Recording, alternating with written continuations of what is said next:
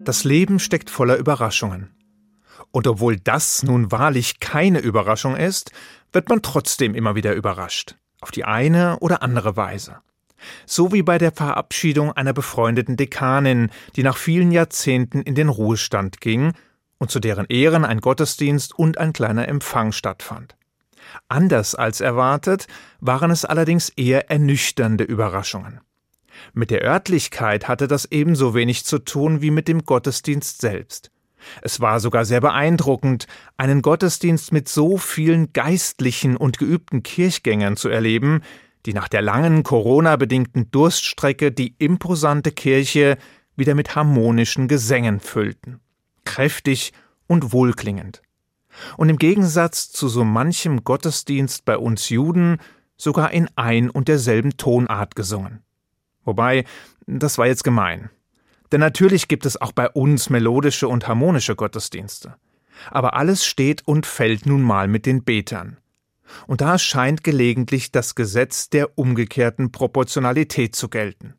Das heißt im Klartext, je weniger Gesangstalent jemand besitzt, desto lauter singt er. Und wenn sich dieses Phänomen dann auch noch durch mehrere Mitbeter verstärkt, kann so ein Gottesdienst auch schon mal zu einer wahren Prüfung werden. Nun bedeutet Beten im Judentum zwar auch Selbstprüfung, aber so war das sicher nicht gemeint. Aber zurück zum Ernst des Lebens und unseren wohlklingenden christlichen Geschwistern. Was irritierte, war einerseits die Predigt und andererseits so manche Stimme beim anschließenden Empfang. Denn im Gegensatz zu dem, was man eigentlich hätte erwarten können, war von Zuversicht, Hoffnung oder Vertrauen, also klassisch christlichen Kernkompetenzen, nicht viel zu spüren. Stattdessen klang vieles, als wäre der Weltuntergang schon in Sichtweite. Zwar klang natürlich auch hier und da die Hoffnung durch, dass Jesus einen irgendwann, nach dem Ende des irdischen Daseins, retten und erlösen werde. Doch das ist christliche Zukunftsmusik und schien kaum dabei zu helfen, die Melancholie des Augenblicks zu vertreiben.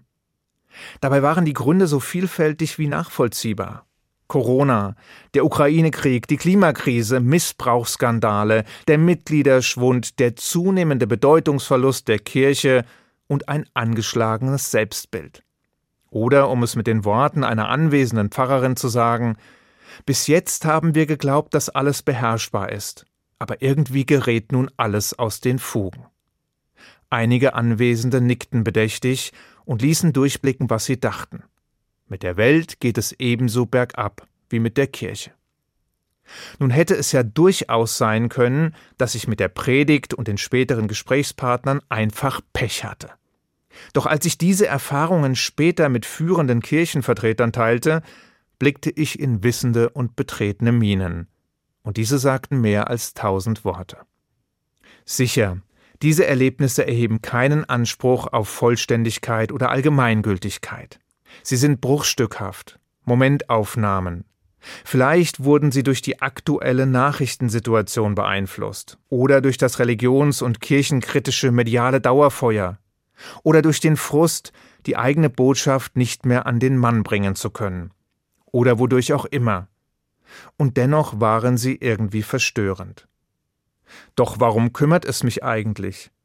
Es ist schließlich nicht meine Religion, die hier einen leisen Abgesang auf sich selbst vernehmen lässt. Warum sollte sich ein Jude über die Probleme der Kirche den Kopf zerbrechen?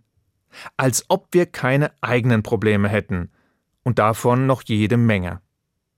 Aber ganz so einfach ist es nicht.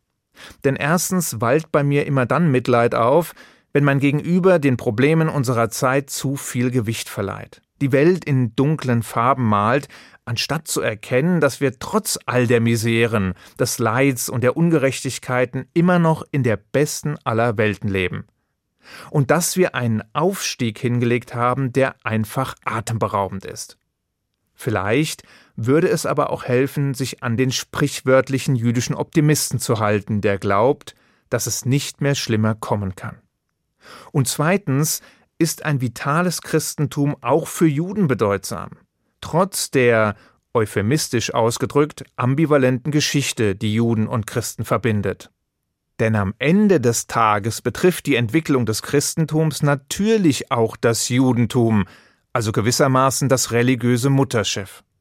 Und zwar nicht, weil wir uns zum Verwechseln ähnlich wären, sondern weil die Unterschiede in den Augen der Religionskritiker verwischen. Will heißen, als monotheistische Religion sitzen wir meist im selben Boot, ob wir wollen oder nicht. Und wenn die größte monotheistische Religion als verzichtbar oder gar schädlich betrachtet wird, dann geht es alle an. Doch das ist bei weitem nicht alles. Vielmehr gibt es Wesentliches, das uns verbindet. Denn wir haben nicht nur ein und denselben Gott, und das Christentum ist nicht nur die erfolgreichste Sekte des Judentums, sondern wir stehen auch auf einem gemeinsamen Wertefundament. Will heißen, theologisch sind wir mitunter zwar meilenweit getrennt was klar ist, weil es sonst keine unterschiedlichen Religionen wären. Aber gleichzeitig stehen beide felsenfest auf dem Boden einer ethisch-moralischen Werteordnung biblischer Prägung. In der Theorie jedenfalls. Und im Idealfall. Doch Theorie hin, Idealfall her, ich möchte jedenfalls nicht in einer Welt aufwachen, in der die monotheistischen Religionen keine bedeutende Rolle mehr spielen. In der die außergewöhnlichen Ideen der hebräischen Bibel in die Rente geschickt werden, in der Moral als relatives Gut behandelt wird, in der Gemeinsinn und Zusammenhalt ihre Bedeutung verlieren, in der die individuelle Verantwortlichkeit zusammen mit der kollektiven Verantwortung abgeschafft werden, in der Sinnstiftung der Spaßgesellschaft vorbehalten bleibt. Ich möchte nicht in einer Welt aufwachen, in der die Mächtigen ihr eigenes Recht schaffen, in der es nichts Höheres gibt als den Menschen an sich, in der die Tyrannei keinen Widerspruch erfährt, in der Grenzen zusehends verwischt werden, in der Ordnung zum Chaos gerät und Begriffe wie Gerechtigkeit, Nächstenliebe, Frieden und Freiheit von ihrem Ursprung getrennt werden und mit der Zeit ihre inspirierende Kraft verlieren. Diese Aufzählung kann noch stundenlang fortgesetzt werden. Aber an der Grundaussage ändert sich nichts. Ohne die biblischen Ideen und Werte und ohne engagierte Botschafter wären wir nicht das, was wir heute sind. Wäre die westliche Welt nicht das, was sie heute ist, würden wir nicht in der wohl besten Welt aller Zeiten leben. Sicher, sie ist nicht perfekt, beileibe nicht. Ihre Geschichte hat viele dunkle Kapitel nicht wenige davon geschrieben mit jüdischem Blut. Und doch ist sie heute besser, gerechter und lebenswerter als viele andere Orte auf der Welt. Das ist natürlich nicht allein biblischen Ideen geschuldet, aber sie haben einen wesentlichen Anteil daran. Aus diesen und noch vielen anderen Gründen hoffe ich, dass die anfangs geschilderten Erfahrungen nur Ausnahmen waren, die die zuversichtliche und hoffnungsfrohe Regel bestätigen. Aber was, wenn nicht? Was, wenn die düsteren Erwartungen Wirklichkeit werden? Dann empfiehlt es sich zu handeln wie die Juden in dem folgenden Witz. Gott ist der Menschheit wieder einmal überdrüssig geworden und kündigt eine zweite Sinnflut an. Diese werde in zwei Wochen über die ganze Erde kommen und alles Lebende ertränken.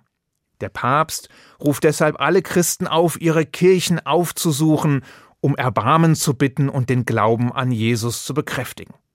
Der Imam ruft alle Muslime auf, noch einmal nach Mekka zu pilgern und Allah um Gnade zu bitten. Und der Rabbiner erklärt den Juden, wir haben genau zwei Wochen Zeit, um zu lernen, wie man unter Wasser lebt. Na dann mal los. Ich wünsche Ihnen einen guten Schabbat. Shabbat Shalom.